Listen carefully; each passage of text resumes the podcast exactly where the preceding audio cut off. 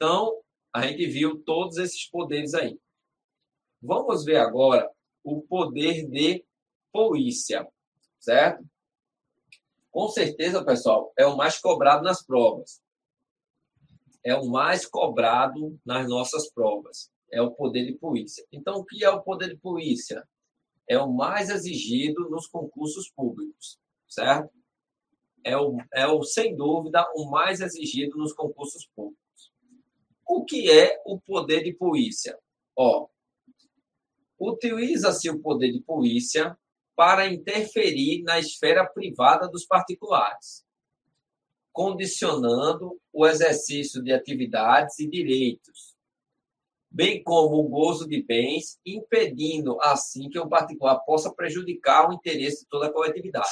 Então, o poder de polícia, pessoal, eu posso restringir o direito de alguém do uso de bens, de direitos. Por exemplo, eu posso impedir através do poder, do poder disciplinar, que a pessoa é, entre naquela determinada rua.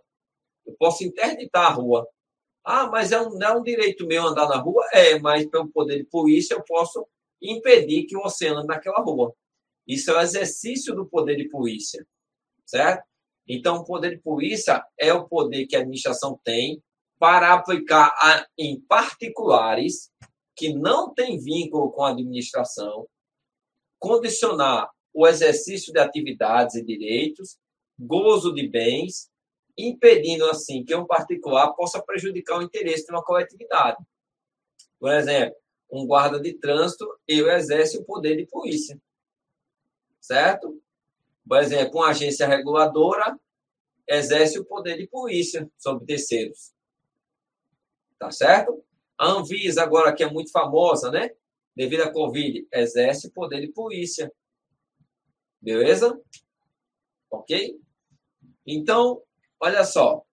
Existe uma diferença entre polícia administrativa, polícia judiciária de manutenção da ordem pública. O que nós estamos falando é uma polícia administrativa, certo? Ó, polícia administrativa é aquele que tem a capacidade e o poder de polícia. Então, esse poder de polícia que nós estamos falando é um poder de polícia administrativa, certo?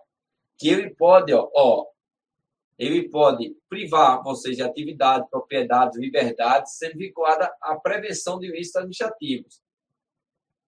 Então, ele pode ser aplicado a órgãos que têm esse poder de fiscalização. Por exemplo, o IBAMA, a Anvisa, ele tem o poder de polícia administrativa. Então, quando nós estamos falando de poder de polícia aí, nós não estamos falando de polícia militar, certo? Nós estamos falando de órgãos que exercem alguma atividade de fiscalização. Por exemplo, onde vocês moram deve ter agente de trânsito. Esse agente de trânsito, ele, o órgão que ele trabalha tem o poder de polícia certo? De aplicar penalidades, restringir o, o, o gozo de bens ou propriedades de alguém, certo?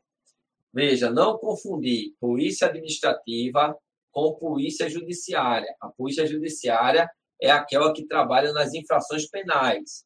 Por exemplo, é a Polícia Federal e a Polícia Civil, certo? É a Polícia Judiciária. E a Polícia de Manutenção da Ordem Pública é a Polícia Militar. Então, quando vocês encontrarem na prova poder de polícia, não estamos falando de polícia militar. Estamos falando de polícia administrativa, certo? Que é aquela que tem a capacidade né, de privar um terceiro do uso de bens, direitos, propriedades, em prol do interesse coletivo. Tá certo, pessoal? Alguma dúvida até aí? Preciso que vocês me deem um feedback para ver se vocês estão entendendo a diferença entre esses, é, esses poderes, né? E principalmente, pessoal, entender o conceito de poder de polícia, certo? Entender o conceito de poder de polícia. Beleza?